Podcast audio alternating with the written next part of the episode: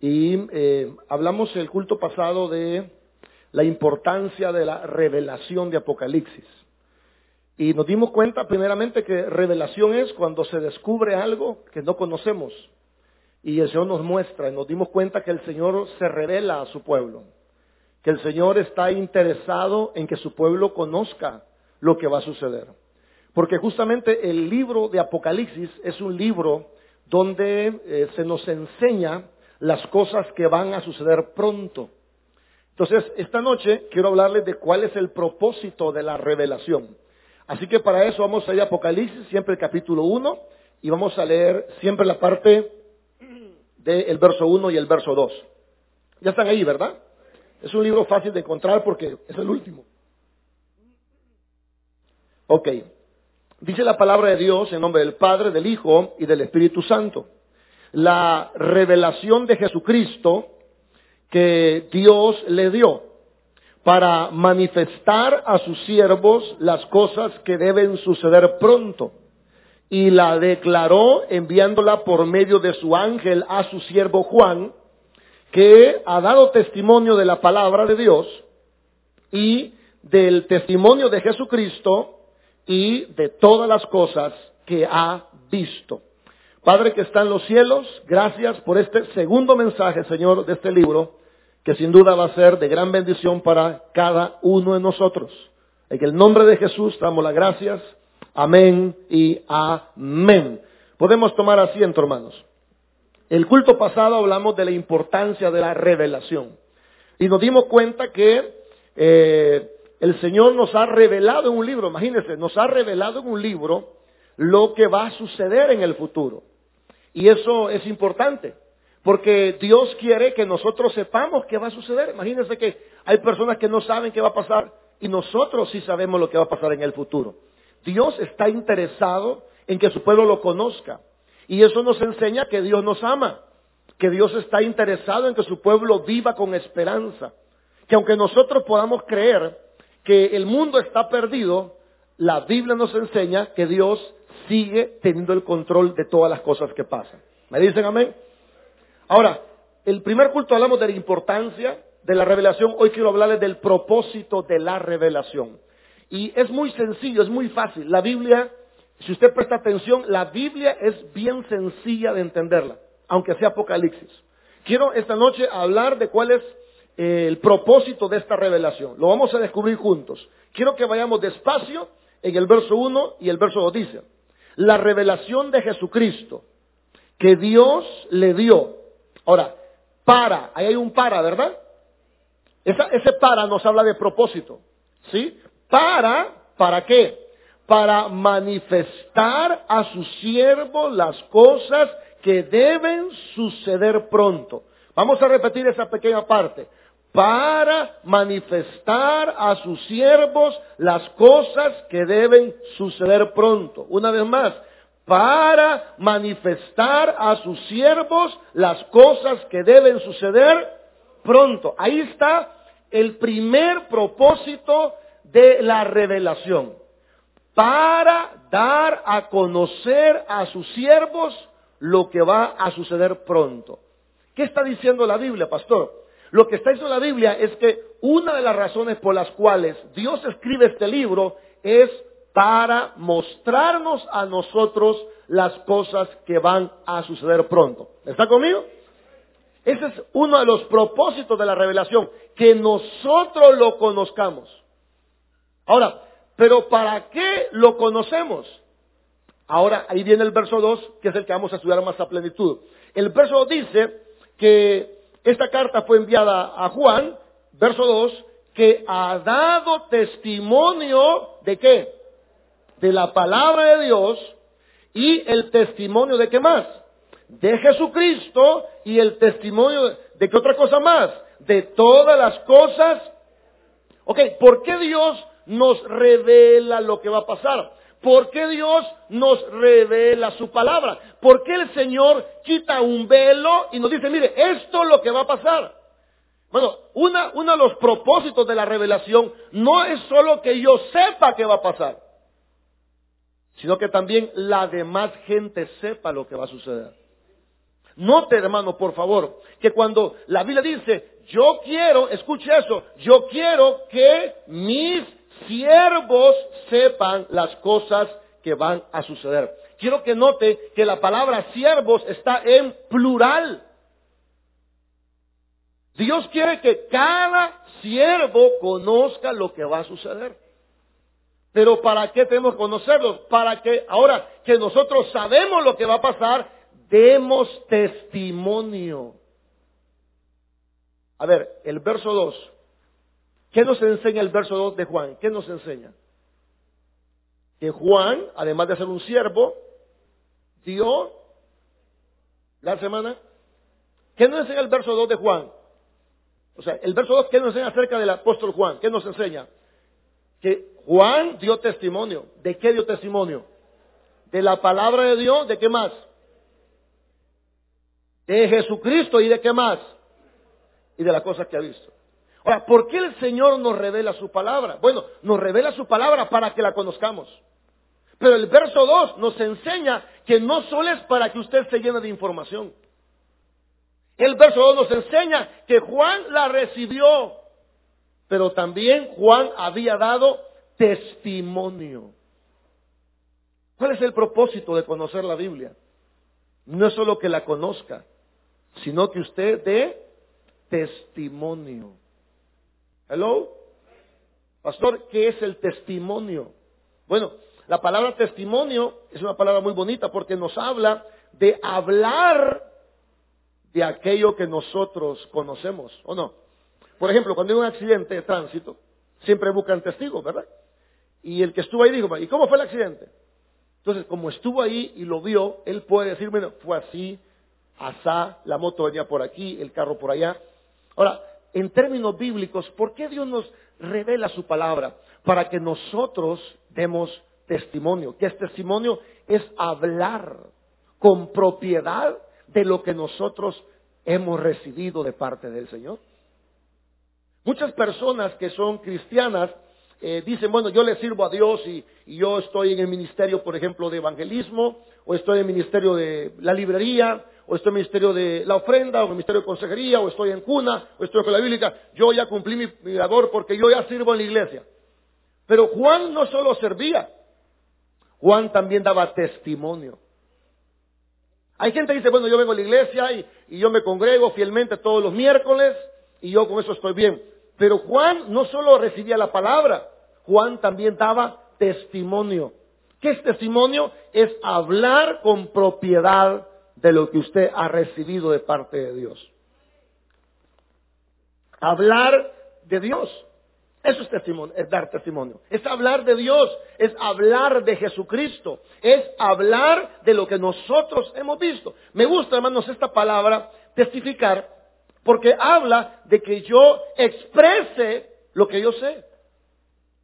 Muchos de ustedes están aquí esta noche y no le cuentan a nadie lo que Dios les ha revelado en su palabra. ¿Pasa eso o no pasa eso? Las iglesias están llenas de personas que quieren revelación, pero ¿para qué la quieren? Ahora, Dios quiere darte revelación, pero quiere dártela para que tú la des a conocer a otras personas. El verso número dos nos dice que el apóstol Juan daba testimonio de tres cosas. De la palabra de Dios, de Jesucristo y de las cosas que había visto. ¿Sí o no?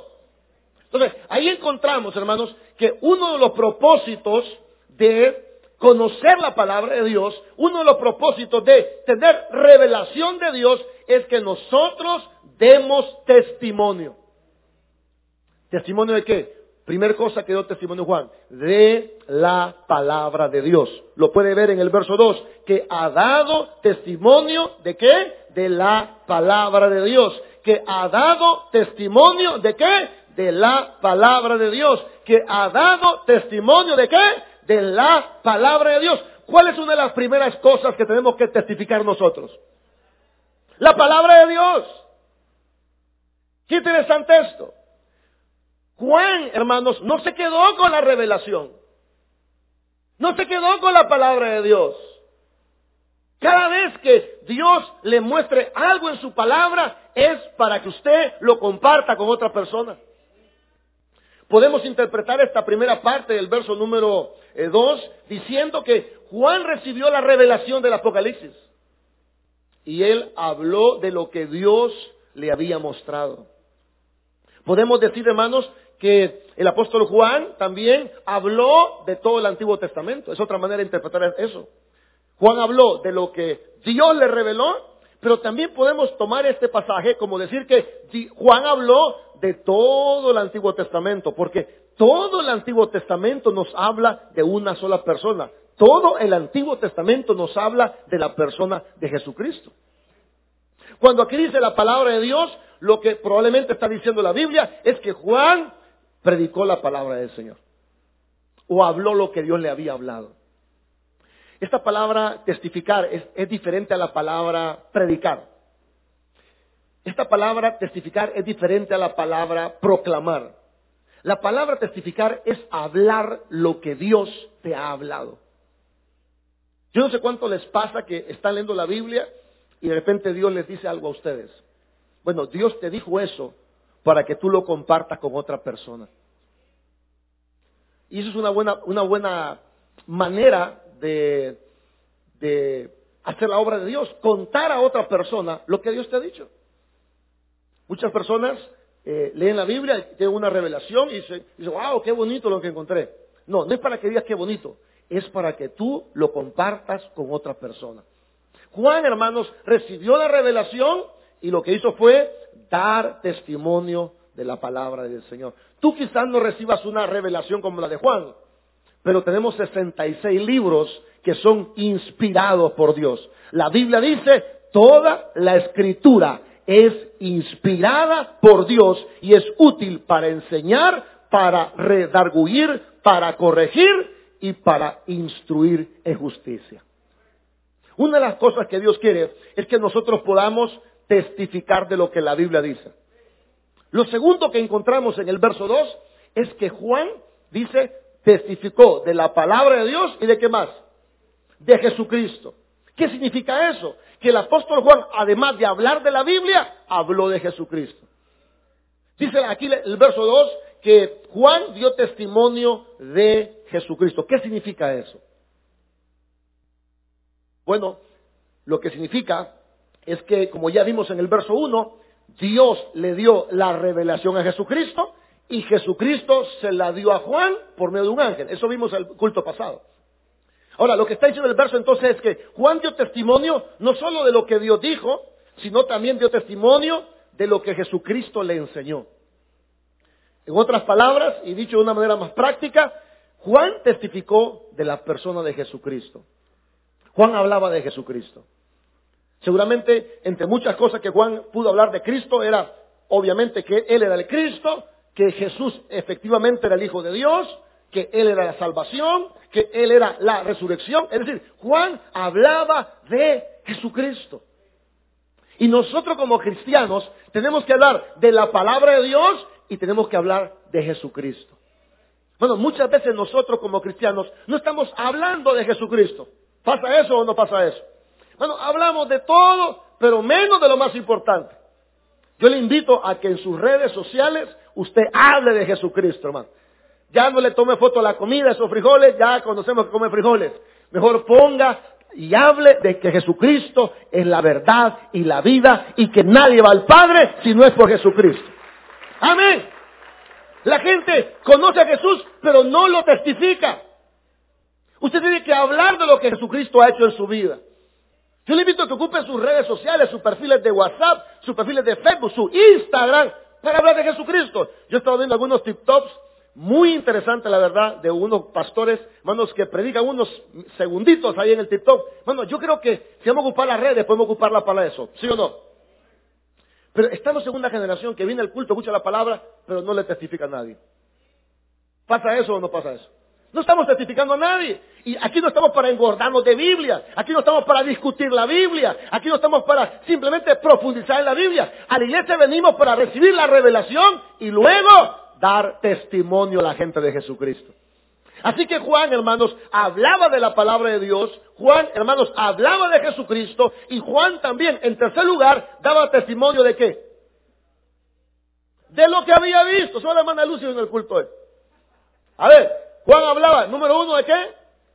De la palabra de Dios. Número dos, de Jesucristo. Número tres, lo que había visto. Mire qué interesante, hermano. Mire qué interesante eso. Oh, pastor, mire, yo no sé Biblia, pastor, yo soy malo para la cabeza. Mire, a mí no me se quedan los versículos. Yo admiro a otra gente porque sabe tanta Biblia, pero yo no sé nada, pastor. A mí se me olvida lo que usted acaba de decir ahorita, se me olvidó ya. Ok, no te preocupes. Pastor, yo quisiera hablar de Jesucristo, pero mire, yo no sé dónde aparece que Jesucristo es la vida. Yo no sé dónde aparece que Jesucristo es el que salva. Ok, está bien, pero tú sí puedes hablar de lo que tus ojos han visto. Eso nos habla de testificar de tu experiencia. Hoy estaba viendo un sermón de un pastor, tenía una puerta en el púlpito decía, quiero contarle que en mi casa se metieron los ladrones, dijo. Y le voy a decir por qué se metieron, dijo, porque dejé la puerta abierta. Y quiero contarles que a través de ese robo yo aprendí varias lecciones, dijo. La primera lección, dijo, es que dejar una puerta abierta es invitar al ladrón a que te robe. Segunda, dijo, que el ladrón para meterse a tu casa primero la va a estudiar y va a esperar el buen momento para robarte. Digo, tercero, que si tú vuelves a dejar la puerta abierta, lo más seguro es que te va a volver a robar. ¿Es una experiencia eso o no es una experiencia? Entonces, en la vida diaria uno va conociendo a Dios, hermanos. ¿O no? Uno va conociendo a Dios y va viendo cosas lindas de Dios. Bueno, ¿sabes qué? Tú puedes hablar de Dios. Si quieres, no uses la Biblia, pero sí puedes usar lo que tú has visto, lo que Dios ha hecho en tu propia vida. No necesitas, hermano, ser un predicador, no necesitas tener todos los versículos a la mano. Tú le puedes contar a otra persona lo que tus propios ojos han visto que Dios ha hecho en tu vida.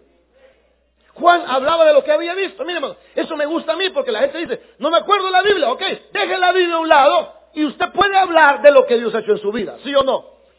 Porque una de las cosas más fáciles que podemos hacer es contar de nosotros mismos, ¿sí o no? Yo le digo, hermano, cuénteme, cuénteme cuál ha sido el momento más penoso o vergonzoso de su vida. A ver, eh, rápidamente, ¿cuál ha sido el momento más vergonzoso de toda su vida? Piensa un ratito. ¿Alguien tiene ya el momento más vergonzoso? A mí me cuesta, hermano, he pasado a muchos. Yo le digo, hermano, cuénteme cuál es el momento más vergonzoso de su vida. Cuéntemelo, porque le aseguro que usted me lo cuenta bien bonito porque a usted le pasó. ¿Sí o no? Ahora, cuando hablamos de testificar, podemos testificar de la Biblia, podemos testificar de Jesucristo y podemos testificar de lo que Dios ha hecho en la vida de nosotros. Usted puede ir a la calle, hermanos, y decir a la gente, bueno, quiero decirle que yo era así, asá, asá, pero un día vine aquí, hice esto, recibí al Señor, y hoy mi vida es así, así y así. Bueno, eso es lo que hacía Juan.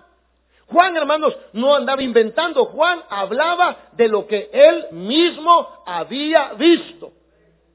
Y no hay cosa más linda que usted hable lo que usted ha vivido. Porque usted habla con tanta verdad y con tanta transparencia porque nadie se lo contó. Usted lo vivió en carne propia. ¿Y está fijado cuando usted cuenta lo que le pasó, usted lo cuenta con mucho entusiasmo? Cuando usted cuenta algo, mire, yo he hecho un gol, le cuento. Quiero dar testimonio. Yo he hecho un gol hace poco en, el, encuentro de fútbol que tenemos con los, con los jóvenes, con los hermanos, en la guardia. Manos, mire, yo le digo algo, yo no sé cómo eché el gol, no sé cómo lo eché. Y no es humildad, no sé, bueno, Lázaro me mandó un mensaje, pastor, qué golón, que se mira tan experto como que es de la, de la Champions League. Mano, si usted me pregunta cómo eché el gol, no voy a contar eso porque no vengo para eso, pero si usted me pregunta, yo se lo voy a contar con lujo de detalles. ¿Por qué? Porque yo lo viví, hermano. Si yo le pregunto, hermano, ¿cómo fue su boda? Usted me la cuenta rapidito, porque usted vivió la boda. Hermana, ¿cómo fue su parto? A ver, ¿alguien se acuerda cómo fue que parió su primer hijo? Ay, hermano, solo de acordarse le da cólera, ¿verdad? Usted lo vivió. Bueno, y una manera de hablar de Dios no es tanto contar la palabra de Dios, eso es maravilloso, o hablar de Cristo. Tú puedes hablar de lo que tú mismo has visto, de lo que tú has vivido de lo que tus propias experiencias. Porque yo le aseguro que Dios ha hecho cosas lindas en nuestras vidas. Cuando no hemos tenido, Dios ha sido nuestro proveedor. Cuando hemos estado enfermos, Dios ha sido nuestro sanador. Cuando hemos estado presos, Dios ha sido nuestro libertador. Usted solo necesita abrir su boquita y contarle a otros lo que Dios ha hecho. ¿Quiénes son los que deben de testificar? ¿Quiénes son los llamados a testificar? Hermanos, le hago una pregunta. ¿Será que es el mundo el llamado a testificar? ¿Serán los políticos los llamados a testificar? ¿Quiénes son los llamados a hablar de la palabra? ¿Quiénes son los llamados a hablar de Jesucristo? ¿Quiénes son los llamados para hablar de las maravillas del Señor? Uno de los instrumentos, gracias hermana Alicia, uno de los instrumentos que Dios usa para hablar de su palabra, de Jesucristo y de lo que ha sucedido es a sus siervos. Pero si usted dice, pastor, yo no soy un siervo, bueno, bajo todavía un poquito, le digo, hermano, los instrumentos que Dios usa para testificar son los creyentes. A ver, ¿cuántos son cristianos? Bueno, quiero decirle, hermano, que usted es una persona llamada a testificar a otras personas. Cuando el Señor Jesucristo eh, interceptó a Pablo en su camino, eh, cuando Pablo, hermanos, estaba en el suelo, eh, el Señor le habló a Pablo con esta palabra, levántate y ponte sobre tus pies, porque para esto he aparecido a ti, para ponerte por ministro y testigo de las cosas que has visto y de aquellas en que me apareceré a ti. Escuche eso. Escuche lo que Jesús le dijo a Pablo. Yo te he escogido por ministro, pero no solo por ministro, porque vemos ministros que ya no queremos testificar en las calles. Dios le dijo a Pablo, te he escogido por ministro y te he escogido por testigo. Cuando Dios nos llama, nos escoge, hermano, para servir en la iglesia, para servir en cuna, para servir en la escuela bíblica, para servir en el parqueo, pero no solo para servir, también nos llama para testificar de las cosas que nosotros hemos visto. Hermano, Dios ha hecho tantas cosas lindas en tu vida. No te quedes callado. Abre la boca porque Dios quiere que tú testifiques a otro lo que tú has visto con tus propios ojos. El Señor quiere que tú testifiques.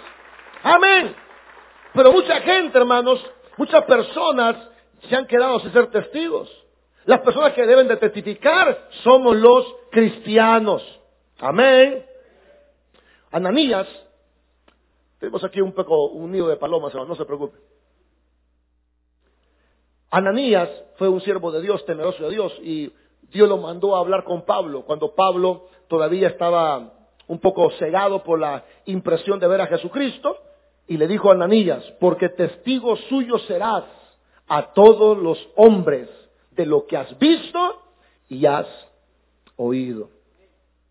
Cuando el rey quiso callar a Pedro y a Juan eh, y los metió presos, el Señor liberó a Pedro y a Juan de la cárcel y salieron a predicar otra vez. Y Pedro dijo esto, nosotros no podemos dejar de decir lo que hemos visto y lo que hemos oído. Quizás esa sea la diferencia entre la iglesia actual y la iglesia primera. Que la gente antes decía, yo no puedo callar lo que he visto y lo que he oído. Así hablaba Pedro y hablaba Juan, hermanos. Ahora, alguien dirá, bueno, pastor, ya entiendo yo, debo testificar, pero ¿por qué tengo que testificar?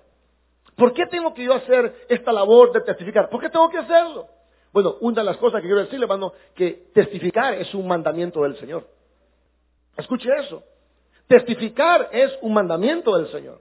Yo no sé, no sé cuántos se acuerdan lo que Jesús dijo antes de irse. Dijo, por tanto, ir, ir por todo el mundo y predicar qué. Ahora, eso no tiene que ver con una preferencia personal. Cuando Jesús, hermanos, entrega la gran comisión, esto es un mandamiento. Y le digo, ustedes van a ir y van a predicar y van a propagar todas las cosas que ustedes han visto. La voluntad de Dios es que la iglesia se convierta en una iglesia que dé testimonio a otras personas. Muchas personas, hermanos, en este mandamiento necesitan poner su barba en remojo. Muchas personas ya no están testificando y tenemos que hacerlo primero porque es la voluntad del Señor. Es la voluntad de Dios que nosotros vayamos y prediquemos. Amén. Ahora, Jesús nos dijo, y si ustedes sienten ir, vayan.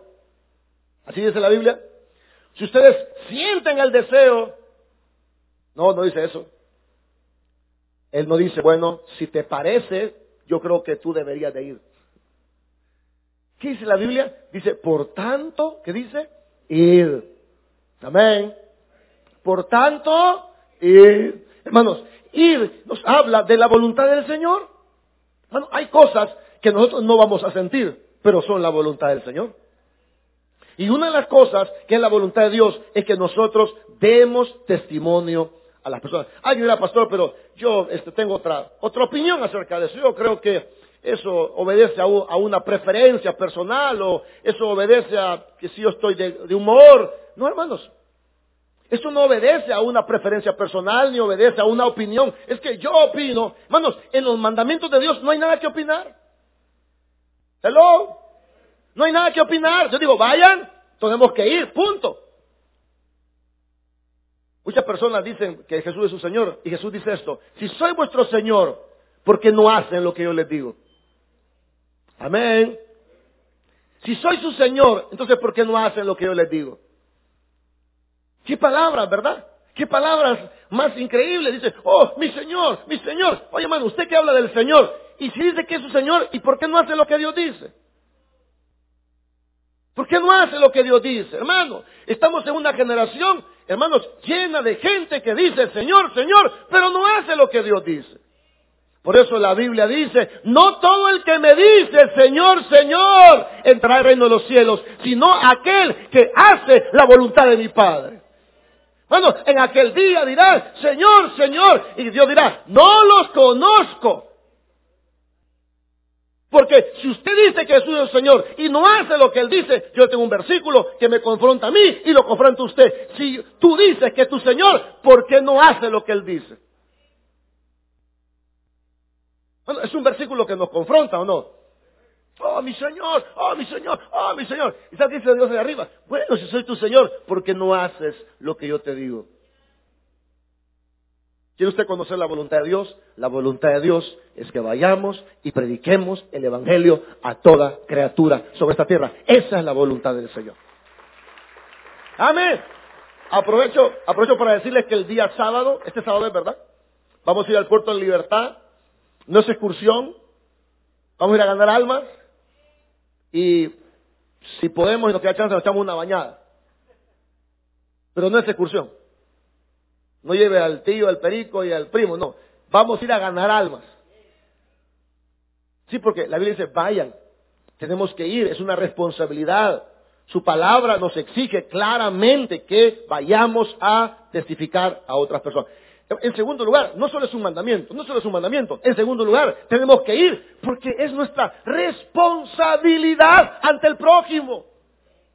El segundo mandamiento que dice, el resumen, hermanos. ¿Qué dice el segundo mandamiento en resumen? Primer mandamiento, amarás al Señor tu Dios por sobre todas las cosas. El segundo, ¿cuál es? Amarás a tu prójimo como quién. Hermanos, la segunda razón por la que hay que ir a ganar almas o evangelizar o testificar es por nuestro, nuestra responsabilidad con el prójimo. Quiero decir algo. Todas estas personas que están ahí sin conocer a Jesús son personas que se irán al infierno a menos que a un hermano le hable de Jesucristo a esas personas. Amén. Nosotros tenemos la palabra del Señor, ¿sí o no? Y las personas inconfesas necesitan escuchar el Evangelio. Las personas inconfesas necesitan escuchar el Evangelio. Ahora, ¿cómo ellos, hermanos, pueden escuchar si no les predicamos? La Biblia, hermanos, dice, y todo aquel que invocare el nombre de Dios será salvo. A ver, ¿cuánto le gusta este versículo? ¿Es poderoso o no es poderoso? Todo aquel que invocare el nombre de Dios será salvo. ¿Es maravilloso eso o no es maravilloso? Permítame leerle lo que dice después de ese versículo. ¿Cómo pues invocarán a aquel en el cual no han creído? Oiga lo que sigue diciendo. ¿Cómo creerán en aquel que no han oído? ¿Y cómo oirán si no hay quien les predique? Hermanos, la gente dice, oh, yo quiero que el mundo cambie. Hermanos, si queremos que el mundo cambie, tenemos que empezar a testificar de la palabra de Dios, de Jesucristo y de lo que nosotros hemos visto. Este versículo es maravilloso. Todo aquel que invoca el nombre de Dios será salvo. ¡Wow! ¡Qué maravilloso! Pero ¿cómo invocarán si no han creído? ¿Y cómo creerán si no, han oído? ¿Y cómo oirán? ¿Sabe qué está diciendo esta Biblia? ¿Sabe qué está diciendo este versículo de Romanos 10, 13 en adelante?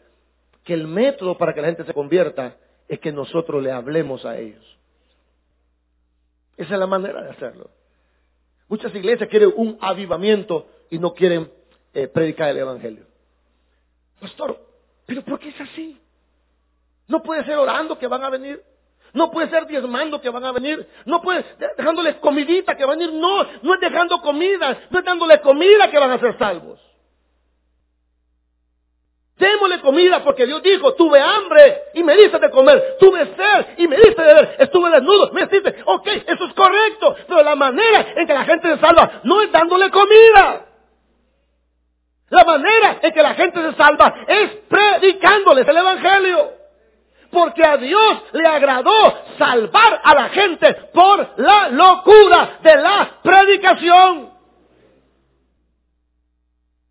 ¿Cómo van a salvarse si no creen? ¿Y cómo creerán si no les predican?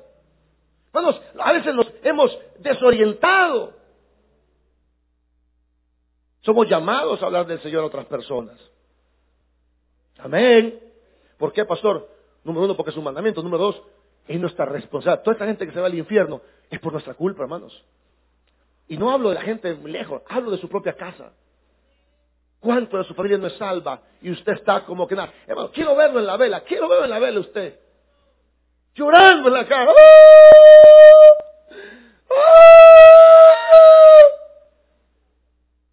Lágrimas de cocodrilo. Lágrimas que no sirven de nada.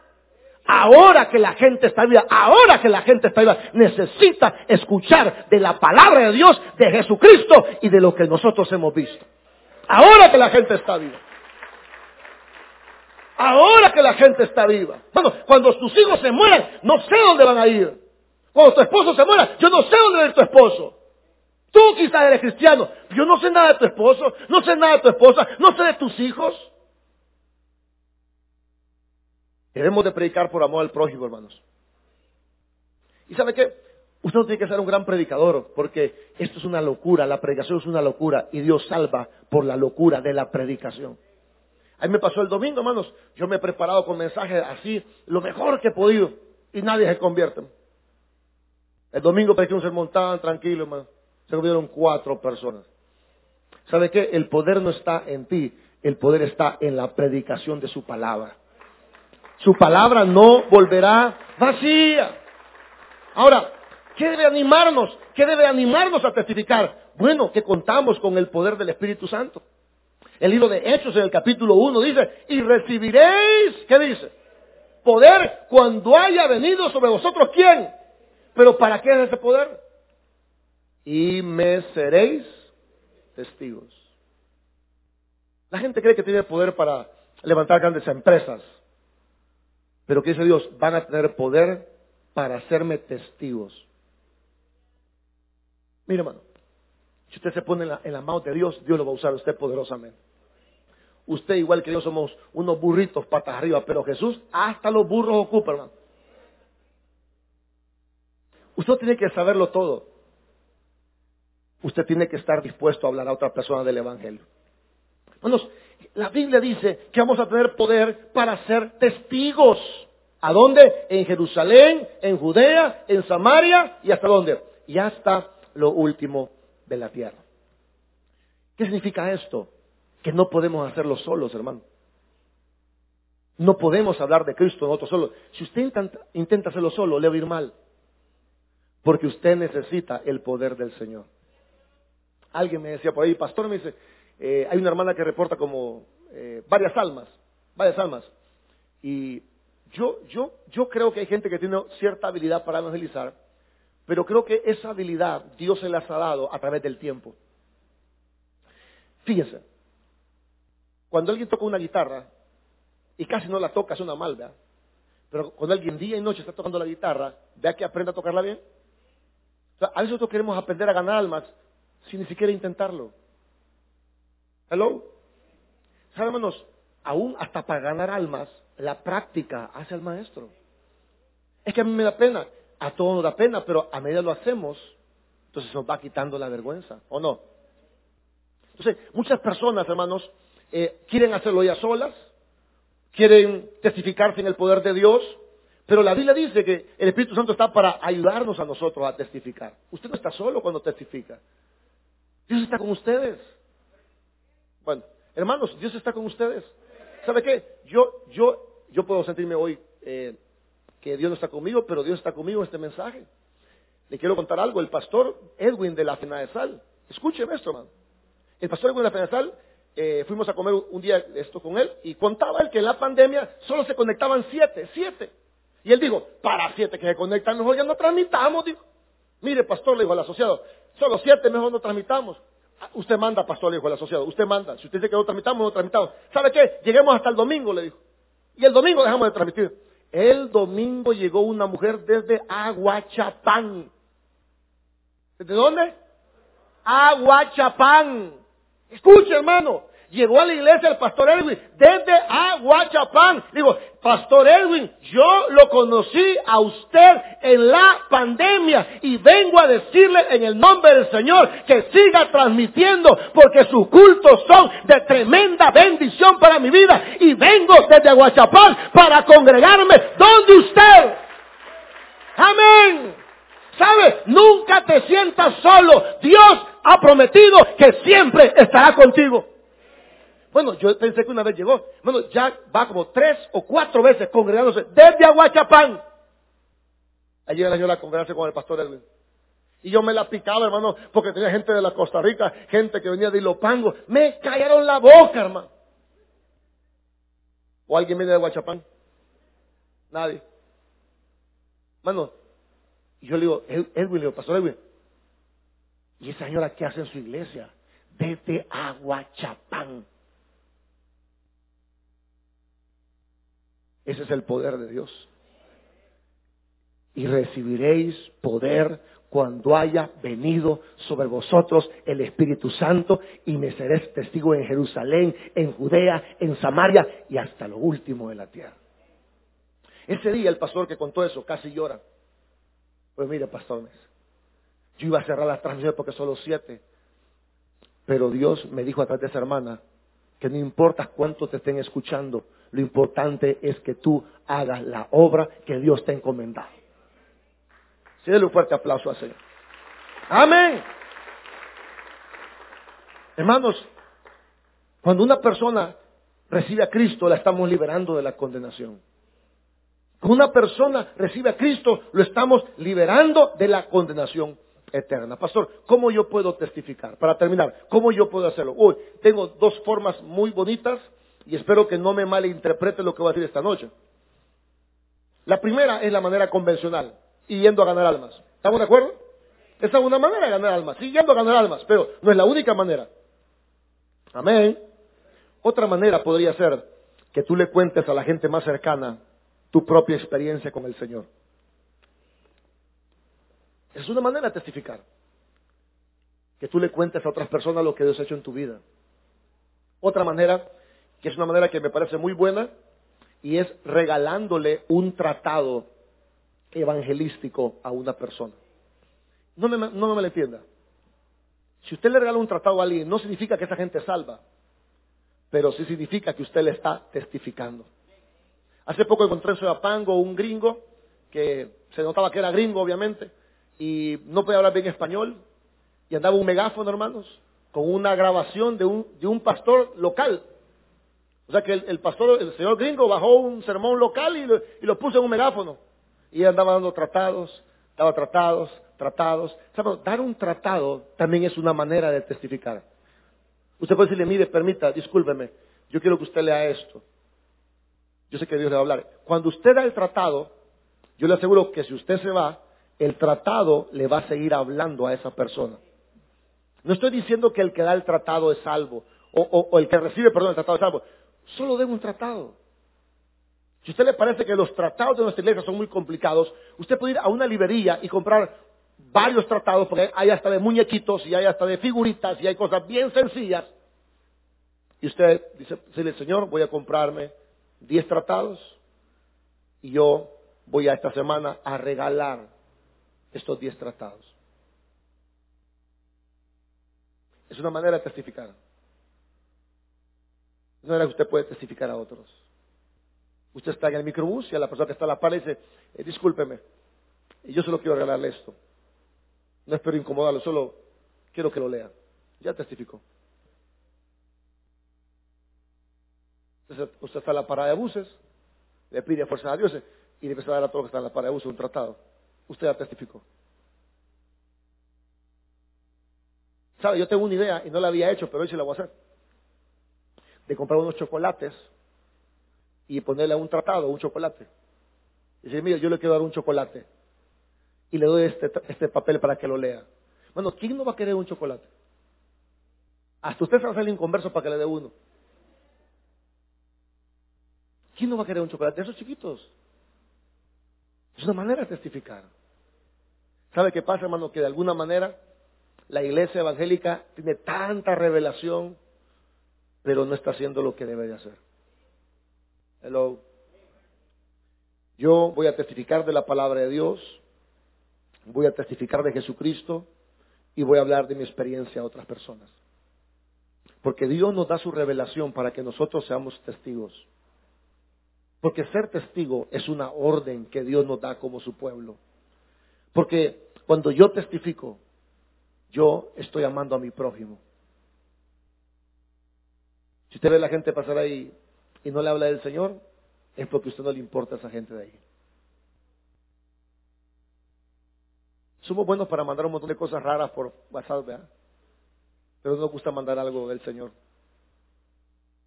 Tenga, si usted es una ejecutiva que recibe clientes, tenga ahí en el escritorio unos trataditos y regálelos.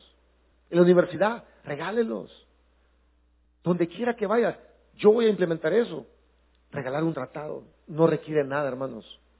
Solo requiere el deseo de testificar a otros de quién es Dios, de quién es Jesucristo y lo que Él ha hecho por nosotros. Démosle un fuerte aplauso.